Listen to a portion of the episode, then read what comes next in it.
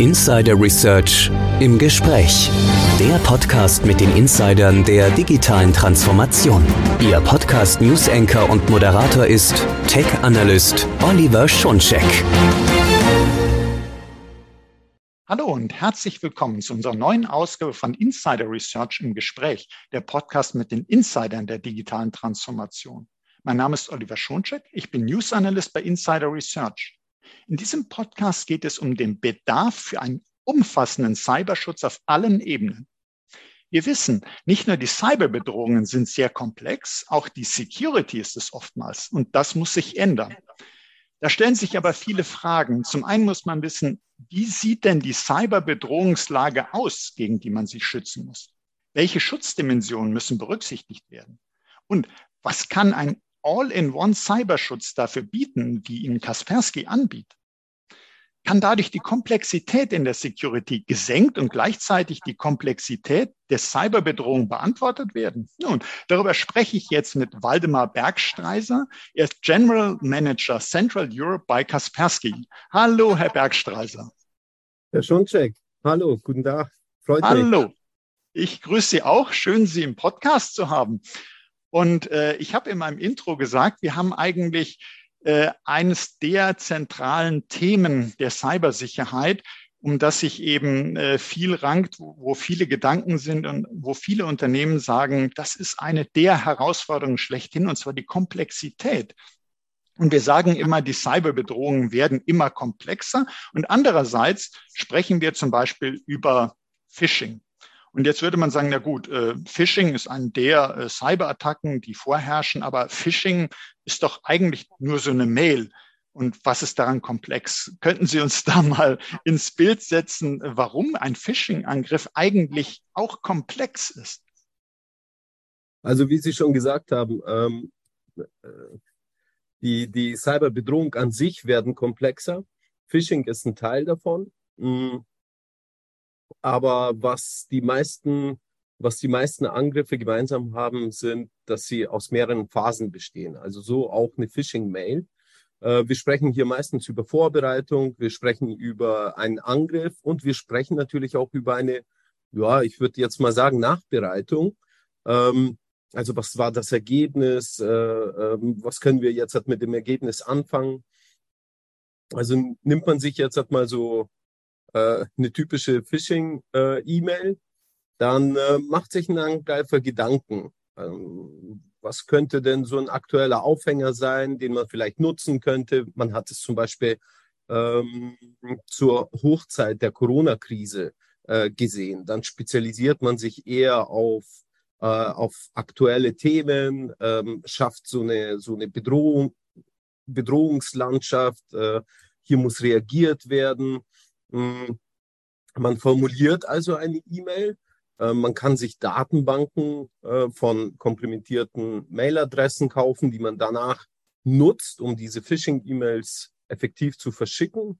Ähm, und wenn man gewisse Erfolge erzielt hat, dann sammelt man Daten, meistens von unachtsamen Nutzern, würde ich jetzt halt sagen, aber viele Phishing-E-Mails sind ja mittlerweile sehr, sehr gut gestaltet. Ja, also ich möchte jetzt halt nicht unbedingt sagen, man muss unachtsam sein, äh, um drauf äh, reinzufallen. Äh, ja, und danach kann man dann schauen, okay, welche Daten hat man äh, gesammelt? Wie könnte ein weiteres Vorgehen aussehen? Verkauft man zum Beispiel die Daten im, im Darknet oder nutzt sie dann selber? Hm, der Aufwand, der hier jetzt halt von Angreifern äh, betrieben wird, der ist mittlerweile immens. Ja, und je nachdem, äh, welches Ziel verfolgt wird, könnte man, könnte man äh, sehr hohe Ressourcen, also Zeit und Geld darauf verwenden, äh, um passende Einstiegstore in der Infrastruktur eines Unternehmens zu finden, ähm, sich einzunisten und dann am besten unerkannt sich fortzubewegen und sich auszubreiten, um dann weitere Einfallstore zu finden, ähm, ja, und zu einem für sich lohnenden Ergebnis zu kommen. Und das können entweder weitere Daten sein oder zum, äh, das Ausbreiten einer sogenannten Ransomware zum Beispiel, um dann äh, den Angegriffenen zu erpressen. Jedenfalls sollte es sich lohnen. Das ist das Ziel eigentlich dieser äh, Angriffe. Mhm. Also kann, kann ich mir jetzt vorstellen, wenn man, wir sprechen eben sehr viel über Phishing, deshalb hatte ich das Beispiel genommen. Und das ist eben nicht nur diese Mail, die da sichtbar ist. Das ist nicht, das ist zwar sozusagen die Speerspitze des Angriffs, aber dahinter steckt, wie Sie es uns ja beschrieben haben, viel mehr. Erstens die Vorbereitungsphase, hatten Sie uns gesagt. Also man guckt zum Beispiel, wenn es nicht so ein massenhafter Angriff ist, sondern wenn es ein gezielter Angriff ist, also was wie Spearfishing, ähm, man guckt, wer ist ein lohnendes Opfer. Man bereitet also die Nachricht zugeschnitten auf das Opfer vor, hat sich vorher informiert, äh, sammelt die E-Mail-Adressen, weiß vielleicht aus den sozialen Netzwerken, derjenige, diejenige war im Urlaub, fällt vielleicht darauf rein, wenn es heißt, hier sind noch Fotos von deinem Urlaubsort, äh, wo wir beide drauf waren. Und weil man vielleicht äh, einen befreundeten Kontakt die E-Mail-Adresse vortäuscht oder sogar diese E-Mail-Adresse äh, gestohlen hat, also die Identität gestohlen hat und das missbraucht. Und der Phishing-Angriff, so habe ich sie auch verstanden, endet ja nicht damit, dass man jetzt irgendwas erbeutet hat, zum Beispiel Benutzername, Passwort, weil man jemanden auf eine äh, gefakte Webseite geführt hat, äh, wo dann die Daten eingegeben werden, sondern die werden ja jetzt weiter genutzt, um zusätzliche Schadsoftware auszubringen, weil man jetzt diese Zugangsdaten nutzt, um im Namen, in, mit der Identität des Opfers zu arbeiten. Äh, es kann sein, dass man eben von da aus den nächsten angreift mit dieser Identität. Also das sind ganz komplexe Netze, die da entstehen bei diesen Angriffen und eben nicht nur diese eine Mail. Wenn man Phishing hört, denkt man an diese eine Mail, die da vielleicht kommt und das auslöst. Da steckt ganz viel dahinter, ist davor viel, währenddessen viel und danach. Also wir sprechen ja davon, dass Cyberattacken, Sie sagten es auch, das sind verschiedene Phasen, es ist mehrstufig, verschiedenes Erfolg parallel. Die Cyberattacken enden auch nicht durch diese eine E-Mail, die war jetzt da, sondern da geht es zum Teil wirklich erst los. Und da fragt man sich, wenn die Cyberattacken doch so äh, komplex sind, ist denn die Cybersicherheit umgekehrt darauf überhaupt eingestellt? Weil da reicht es ja nicht, dass ich auf diese eine Phishing-Mail vielleicht achte. Ich habe mir so mal das Bild äh, in Vorbereitung auf unser Gespräch gedacht, äh, irgendwie, das ist ja so eine Art eigentlich wie ein Flächenbrand, dieser Angriff. Und wir versuchen dann so vielleicht mit einer Löschdecke an ein, zwei Stellen da was zu machen. Das reicht ja nun sicherlich nicht. Wie, wie steht denn jetzt die Cybersicherheit im Vergleich zu diesen komplexen Angriffen? Also, da, da muss man teilweise ausholen. Ich, ja, äh, gerne. wir, haben, wir haben von ähm, Kaspersky äh, führt, ähm, führt selbst ähm, relativ viele Umfragen bei Unternehmen in Deutschland, Österreich, Schweiz, weltweit, also globale Umfragen ähm, zu unterschiedlichen Themen. Also nehmen wir jetzt die, die Phishing-Mail an sich. Ähm, bei einer unserer letzten Umfrage, die wir gehabt haben, äh, hat sich herausgestellt, dass zum Beispiel knapp über die Hälfte der Unternehmen überhaupt eine Anti-Phishing-Software einsetzen. Mm, wir haben zum Beispiel eine Zahl von, wenn es um den Faktor Mensch jetzt geht, mm, dass knapp 37 Prozent der Unternehmen ihre Mitarbeiter äh, überhaupt nicht regelmäßig äh, zu, zu den Themen schulen. Mm, manchmal fehlt es auch an komplett grundlegenden Sicherheitsmaßnahmen. Also sowas wie Passwortrichtlinien. Ähm, da hatten zum Beispiel nur 65 Prozent äh, eine Richtlinie implementiert, die auch kontrolliert wird. Hm, wenn es um Backups geht, 58 Prozent der Unternehmen haben angegeben, dass sie Backups durchführen und nur 15 Prozent führen zum Beispiel Angriffssimulationen durch. Hm, wenn wir, wenn wir jetzt über einen tatsächlichen Angriff sprechen, der läuft oder der bereits stattgefunden hat, dann äh, kommen wir ja meistens in Berührung mit Incidence-Response-Plänen, äh, die gemacht werden sollten. Ja, und diese beinhalten ja auch eine, eine, eine Vorbereitung ähm, und ein Handeln, wenn eine Attacke stattfindet. Ja, und vor allem eine Aufbereitung. Und wenn ich jetzt, wenn ich jetzt diesen speziellen, speziellen Case jetzt anschaue, dann haben nur 21 Prozent der Unternehmen ange, äh, angegeben, dass sie sowas überhaupt implementieren und sich damit beschäftigen? Also würde man sagen, es fehlt doch schon an äh, vielen Ecken und Enden. Und äh, Sie haben gesagt, Anti-Phishing, so ein Phishing-Filter zum Beispiel zur Erkennung äh, haben gar nicht so viele. Es fehlt an Passwortrichtlinien, es fehlt am Patchen, es fehlt eigentlich, da hat man fast den Eindruck, es fehlt an Ecken, äh, also überall muss eigentlich was getan werden, je nach Unternehmen unterschiedlich. Und das mag ja dazu führen, dass man sagt, oh, da ist wieder eine neue Bedrohung.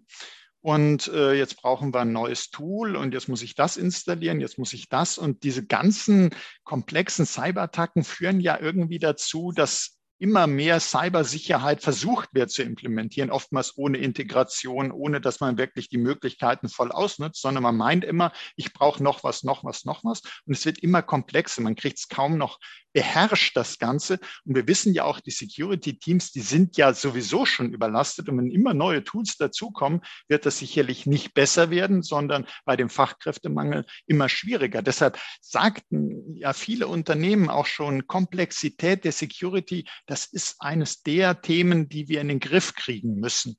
Was, was sollte sich denn Ihrer Meinung nach ändern bei der Cybersicherheit? Äh, immer wieder ein weiteres Tool dazunehmen oder wie, wie schafft man das, diese Komplexitätsspirale da äh, zu lösen, dem zu entkommen?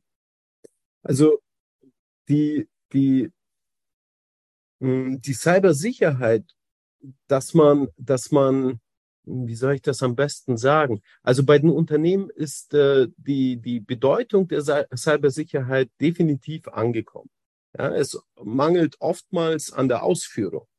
Ähm, wenn wir, wenn wir jetzt zum Beispiel schauen, also die Komplexität, ähm, die ist eine der größten Herausforderungen ja, für, für Unternehmen. Und wenn wir jetzt zum Beispiel mh, mm, uns dran setzen, dann müssten wir am besten über ein Konzept nachdenken, dass das alles vereinheitlicht. Also ein, wir nennen das bei uns äh, bei Kaspersky ein All-in-One äh, Sicherheitskonzept, welches einfach die Komplexität am Ende des Tages reduzieren sollte.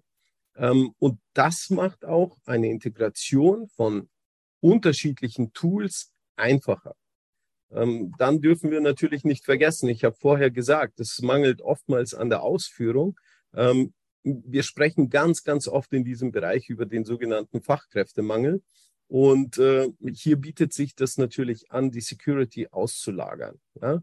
Wenn wir hier über, ähm, also man sucht sich einen Partner oder Hersteller, die im Endeffekt mh, hm, so eine Art Outsourcing machen. Ja? Ähm, Lösungen wie Managed Detection and Response sind eine gute äh, Alternative, die im Endeffekt ein Systemhaus ja, ein Anbieter dafür oder der Hersteller selbst äh, dem Unternehmen anbieten kann. Und das erleichtert massivst. Mhm. Also, dass wir wirklich an den, sage ich mal, zwei Fronten ansetzen, technisch und organisatorisch, wenn man so möchte. Also einerseits, dass man vereinheitlicht, so einen All-in-One-Einsatz macht, dass man nochmal hingeht und sagt, das Ziel ist es ja, äh, Sicherheit zu erreichen und nicht möglichst viele Tools zu haben, sondern ich brauche eine äh, Security, die äh, alle Ebenen abdeckt, die aber auch integriert ist. Und das ist der technische Teil. Und dann eben Fachkräftemangel personell äh, da helfen, sagen Sie uns, da helfen so Managed Services, zum Beispiel im Bereich Detection and Response, wenn man das auslagert, wenn man da eben Aufgaben nach außen gibt, mit Dienstleistern, mit Herstellern, Partnern zusammenarbeitet. Und jetzt äh, möchte ich aber sozusagen noch ein Fass aufmachen. Und zwar, äh, wir haben ja nicht nur die IT, äh, sozusagen, um das Ganze noch komplexer zu machen, wir haben ja auch die OT.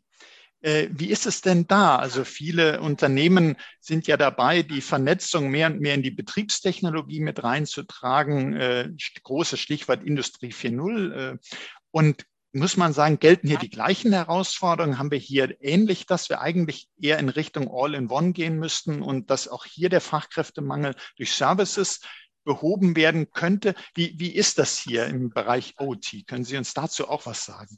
Ja, selbstverständlich. Also in Zeiten von Industrie 4.0 darf man nicht vergessen, dass eine Trennung von IT und OT-Netzen eigentlich keine Option mehr sind. Ähm, vor allem, wenn wir im Bereich äh, Cybersicherheit sprechen. Mhm. Der OT hat ihre eigenen Herausforderungen. Ähm, gewisse, gewisse Geräte können nicht einfach so gepatcht werden oder, ähm, oder Software, die da drauf läuft. Ähm, das, ist, das ist nicht so einfach. Ähm, es darf nicht passieren, dass die Geräte zum Beispiel nicht mehr einsatzfähig sind. Ja, nehmen wir eine Produktionsstätte und wir müssten jetzt ähm, ständige Patches zum Beispiel ausfahren, ähm, dann würden die Produktionslinien stehen und äh, das sorgt natürlich dafür, dass äh, Produktivität sinkt, Umsätze nicht erreicht werden können und so weiter und so weiter.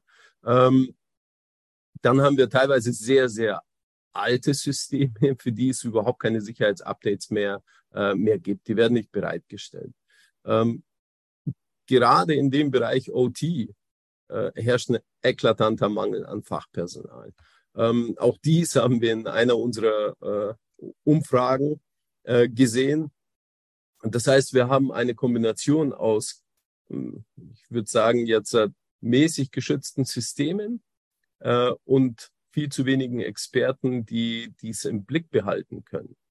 Ähm, zusätzlich kommt dazu, dass wir, also Industrieunternehmen an sich, äh, immer strengeren Vorschriften und Regularien wie NIS oder Kritis ausge, äh, ausgesetzt sind.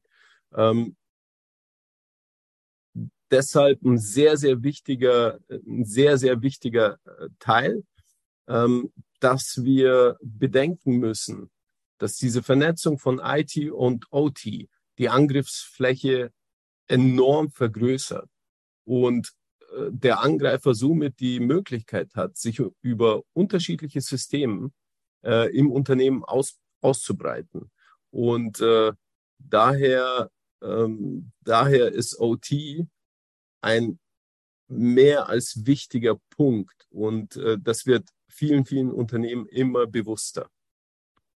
Und man kann also wirklich sagen, es reicht auf gar keinen Fall für Sicherheit in der IT zu sorgen, sondern äh, in ganz vielen Branchen, es ist ja letztlich nicht nur die Industrie, wo OT eine Rolle spielt, geht es auch darum, dass man die Sicherheit bei Maschinenanlagen, bei Smart Buildings, äh, bei äh, Smart äh, Traffic in Smart City Szenarien, es gibt ganz, ganz viele Anwendungen im Handel, überall, wo man nicht nur klassische IT-Geräte hat, gibt es auch eben die Risiken. Und das ist nicht die, darf nicht die Idee sein, oh, die IT-Sicherheit ist schon so komplex, lassen wir mal die OT außen vor, sondern durch diese Konvergenz kommen ja die Risiken von einem Bereich in den nächsten. Und Sie haben ja auch schon gesagt, wenn da in der OT, wenn da ein Angriff gelingt und da Maschinen stehen bleiben, dann geht es um Produktionsausfälle. Und wenn wir an Healthcare denken, kann es sogar um Menschenleben gehen. Also da sind nochmal ganz andere Schadensszenarien denkbar als, sagen wir mal, in der klassischen Office-IT.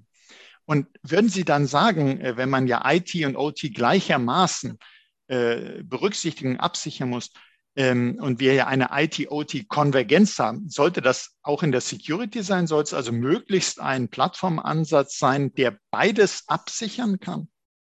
Absolut.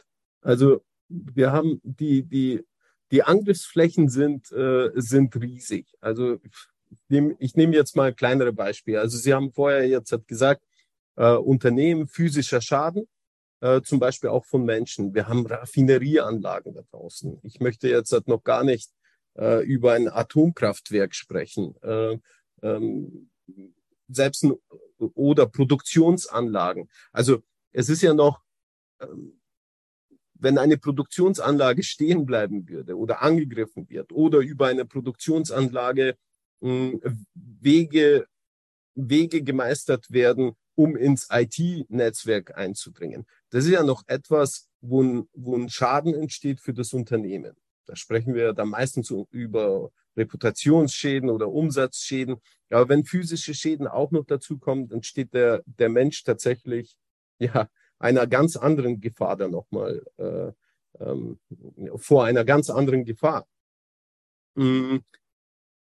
Diese zu der Angriffsfläche nochmal ein einfaches Beispiel. Also Sie könnten, Sie können im Endeffekt im, im Unternehmen sehr, sehr viel, äh, sehr, sehr viel absichern. Ähm, ich sitze hier jetzt gerade in einem Gebäude. Wir haben automatische Rollos, die reagieren auf die Sonneneinstrahlung und die Windverhältnisse und schließen sich automatisch. Diese, diese äh, Rollos sind mit dem Netzwerk verbunden. Das heißt, ich könnte, ich könnte relativ viel im Unternehmen an, an äh, IT-Netzwerken absichern, aber muss bedenken, was hängt denn alles dran, um auch tatsächlich an alles an alles zu denken. Ist das System für diese Rollos denn auch abgesichert, wenn da versucht jemand über dieses System sich äh, äh, ins Unternehmen einzudringen? Also es ist, es ist, äh, wie Sie schon gesagt haben, komplex und die Gedanken, die man sich machen muss, um das abzusichern, sind enorm. Ja, dafür am besten, wenn man es selbst nicht hinbekommen kann, Hilfe suchen. Unbedingt.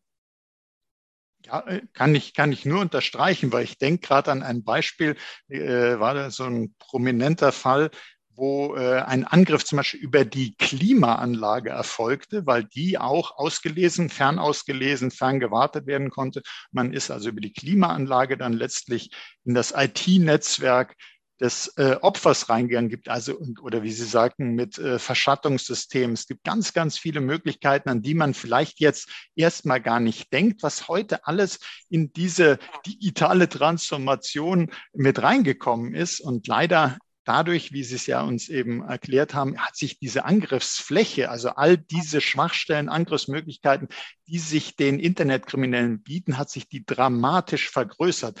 Und da fragt man sich, was muss denn die Cybersicherheit eigentlich alles leisten können? Was, was, welche Komponenten müssen denn da dabei sein, damit man sich da schützen kann? Wenn, wenn Sie uns da so einen Einblick geben könnten, wie so die Cybersicherheit Ebenen, Komponenten, was da dazugehören soll. Nehmen wir, nehmen wir doch, nehmen wir doch ähm, äh, ganz, ganz einfach äh, die Europäische Agentur für Cybersicherheit, ENISA.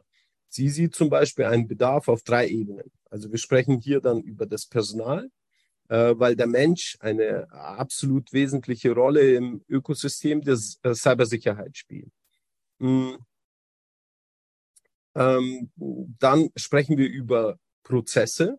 Ja, da geht es so um die Überwachung interner Geschäftsprozesse. Es geht um die Durchführung von Audits. Es geht äh, um die Planung ähm, und Reaktion auf Vorfälle. Wir hatten das Thema ganz kurz angeschnitten mit Incident Response. Es geht darum, äh, wie, wie Passwörter generiert werden, ähm, äh, wie, äh, wie Software-Updates äh, zur Verfügung gestellt werden. Äh, es geht um den Datenschutz. Und eine dritte wichtige Komponente ist die Technologie. Ähm, also ähm, man sollte, man sollte im, Ende, im Endeffekt mh, hm, auf technischer Ebene auf Netzwerksicherheit äh, achten. Man sollte gucken, welche Virenschutzlösungen äh, oder hat man Virenschutzlösungen implementiert? Äh, was tut man gegen Verschlüsselungen oder äh, oder wie schützt man zum Beispiel seine Endgeräte? Wie verschlüsselt man sie selbst, damit kein anderer drauf zugreifen kann? Es geht, äh, es geht um die Sicherheitsüberwachung und äh, physische Sicherheit und die Sicherung von Backups. Die müssen auch berücksichtigt werden. Mhm, und ich, ich kann nicht anders, als es wird so viel über KI gesprochen, als hier jetzt dieses Schlagwort auch noch einzubringen. Ein absoluter Hype momentan. Ja, absolut. Und Sie sagten ja, äh, Enisa zum Beispiel sagt, es muss was getan werden im Bereich äh, Personal, Prozesse und Technologie. Und wenn man jetzt KI anschaut, wo, wo kann denn KI äh, helfen? Was, was, was kann KI denn machen? Ich meine, wie Sie sagen, auch absoluter Hype, Riesenthema. Und wie, wie kann es denn, außer dass es auch zu einer äh, Bedrohung beitragen kann oder Angriffe vereinfachen kann, wie kann es uns denn helfen in der Security? Also KI ist ja in der Security äh, nicht äh, wirklich ein neues Thema. Ja, und äh, äh künstliche Intelligenz, ich sage das immer so dazu, das ist äh, eigentlich auch den meisten äh, bekannt, künstliche Intelligenz ist am Ende des Tages ja nicht wirklich sehr intelligent. Hier geht es um Datensammlungen, hier geht es um, um eine Wissensdatenbank, die man, die man aufbauen kann und die man dann, mh, mm, die man dann nutzen kann, um Prozesse viel, viel schneller begutachten zu können und bessere Entscheidungen treffen zu können. Also eine KI ist eine, ist eine absolute Hilfe äh, und sie verändert oder hat bereits die Cybersicherheit vor langer Zeit angefangen zu verändern und wird es auch im gleichen Maße in der Zukunft machen, weil die KI-Lösungen ähm, immer besser werden, immer schneller werden, weil die Daten, die sie zur Verfügung bekommt, äh, immer größer werden. Ähm, und und das bringt alle Beteiligten natürlich ähm, zum großen Teil sehr, sehr weit nach vorne. Ja, aber wir dürfen uns das nicht so vorstellen, dass die KI am Ende des Tages alles übernehmen wird, ja, äh, sondern sie wird uns helfen und äh, wird für eine stetige Verbesserung äh, sorgen, ähm, weil sie einfach, weil sie einfach viel viel größere Datenmenge schneller und effizienter überprüfen kann.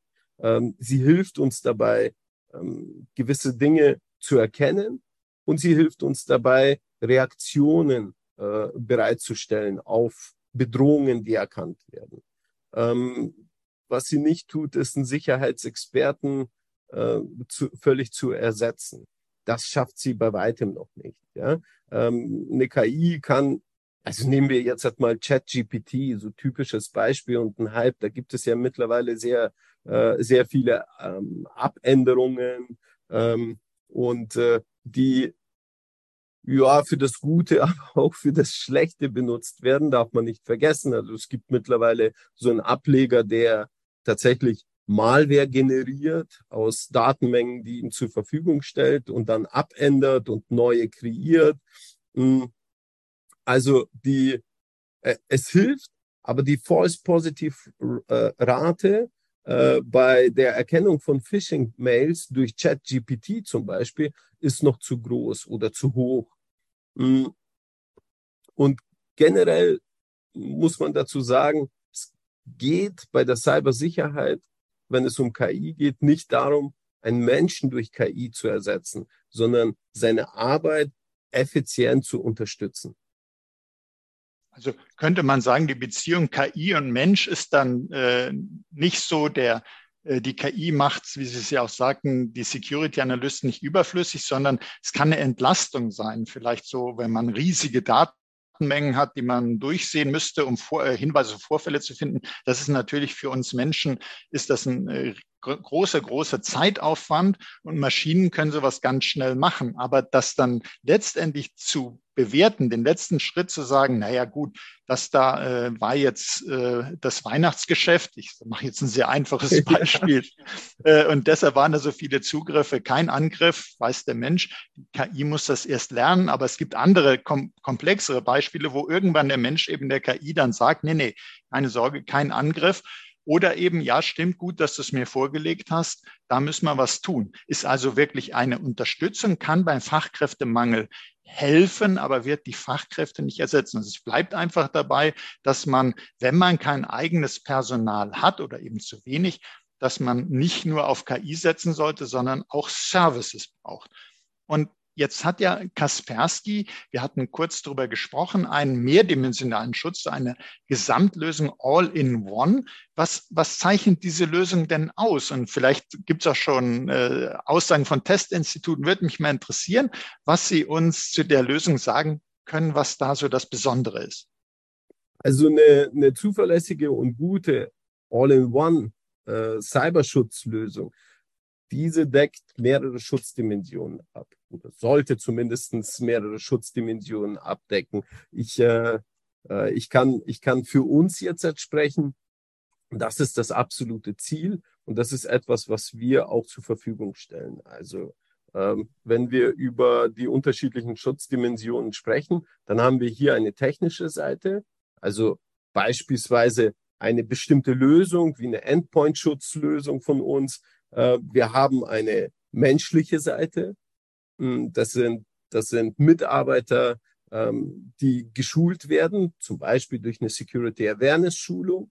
Ähm, diese kann online ab, äh, ablaufen. Diese kann sehr, sehr speziell sein. Also wir hatten das OT-Umfeld äh, zum Beispiel. Das heißt, wir können hier äh, auf spezielle Systeme eingehen. Wir können die Mitarbeiter schulen, mit diesen Systemen zu arbeiten, ähm, SCADA-Systeme zum Beispiel. Ähm, dann, dann geht es um die Expertise. Ähm, wir, wir, haben, wir haben ein, ich möchte schon, ich möchte schon gerne an, äh, äh, anmerken, eine weltweit absolut anerkannte Threat Intelligence Expertise damit gewinnt ein Unternehmen einfach einen unverzichtbaren 360-Grad-Blick auf die aktuelle Bedrohungslandschaft. Und somit können Systeme gezielt auf Angriffe vorbereitet werden. Wir sprechen über den Managed Security Service. Das sind 24 Stunden, sieben Tage. Wir sprechen hier von jeglichen Feiertagen, äh, was die Nacht angeht, da wo Experten vielleicht nicht immer, äh, also Experten eines Unternehmens nicht immer arbeiten. Ähm, das ist aber etwas, was wir abdecken. Und ähm, hierzu ist einfach nur notwendig, sich zu entscheiden, dass man sein Sicherheitsteam durch ein Outsourcing im Endeffekt vergrößert und somit für ein höheres Schutzniveau im Unternehmen äh, äh, sorgt. Ähm, wenn wir wenn wir über all das sprechen, dann darf man natürlich auch nicht vergessen, der Support muss natürlich auch stimmen. Und hier sprechen wir über äh, absolute Profis, die, äh, die verstehen, was äh, Cyberschutz bedeutet und äh, Services kreieren für Unternehmen jeglicher Größe, um einfach damit zu, äh, dabei zu helfen, Dinge zu konfigurieren und zwar richtig zu konfigurieren, ähm, äh, Mitarbeiter so zu schulen, dass sie dass sie mit äh, Lösungen umgehen können, dass sie auf Bedrohungslandschaften reagieren können, damit sie, damit sie verstehen und wissen, wie Angreifer vorgehen. Und das auf allen Bereichen. Also tatsächlich, tatsächlich von dem normalen Mitarbeiter, Sachbearbeiter oder hochspezialisierte Fachkräfte in, in einem SOC. Und wenn Sie gerade das Wort SOC bringen, bringt mich das eigentlich äh, zu der Frage, ist denn die Lösung, die Sie uns hier beschreiben, auch etwas für ein großes Unternehmen, das vielleicht schon ein eigenes SOC hat? Und ist das auch gleichzeitig, um die andere Seite zu sehen, etwas für kleinere Unternehmen? Wo würden Sie die Lösung positionieren? Die Lösungen, die Lösungen und Services sind sowohl für kleine Unternehmen, aber auch für große Unternehmen. Und nicht jedes große Unternehmen hat dann automatisch ein SOC, das sie einsetzen. Ähm, und selbst wenn sie ein SOC einsetzen, gibt es wieder unterschiedliche, unterschiedliche Grade, die das Unternehmen dann verfolgt. Also es gibt Unternehmen, die, die sagen im Endeffekt, ähm, wir haben wir haben das Fachpersonal, um ein SOC betreiben zu können. Wir sorgen für die Cybersicherheit und möchten das komplett zentralisiert auch für uns behandeln.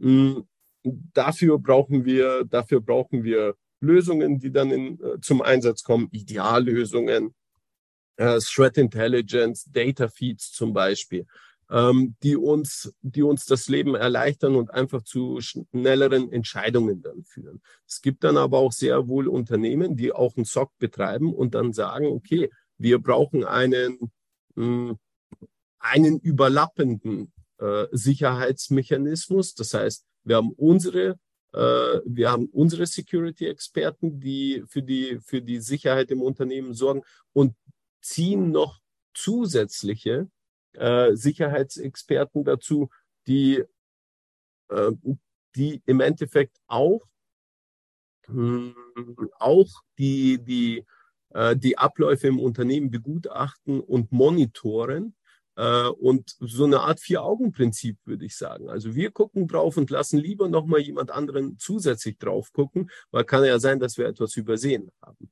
Ähm, hier geht's hier geht's darum, dass äh, äh, hier geht es um das Gut, das beschützt werden muss. Ja, und, äh, und im Endeffekt den Einsatz, den man da, dafür, dafür erbringen muss, damit dieser Schutz dann auch besteht. Mhm. Also ich denke, liebe Hörerinnen, liebe Hörer, ganz gleich, ob Sie jetzt sagen, wir sind eher ein großes Unternehmen, wir haben ein eigenes SOC oder hm, wir haben eigentlich nur eine kleine IT-Security-Abteilung. Sie, Sie haben gemerkt, was wir hier gehört haben, äh, die komplexen Cyberbedrohungen brauchen eine möglichst einfache Antwort und nicht eine möglichst komplexe, sondern eine möglichst einfache Antwort.